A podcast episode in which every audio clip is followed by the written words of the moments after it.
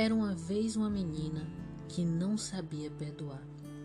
Odiava quem a feriu com o mais profundo ódio. Odiava com a alma. Ela já pensou em tirar sua vida de várias formas, várias vezes. Desistir, sabem?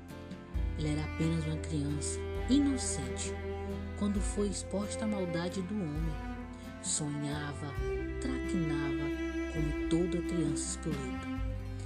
Belo dia, o sol sorriu pela última vez e deu lugar à penumbra da noite, quando os monstros passeavam ditando suas regras. Sabe o que mais machuca essa garota? É o medo de falar e ser julgada. Se sente culpada. Ela tenta levantar, porém não consegue.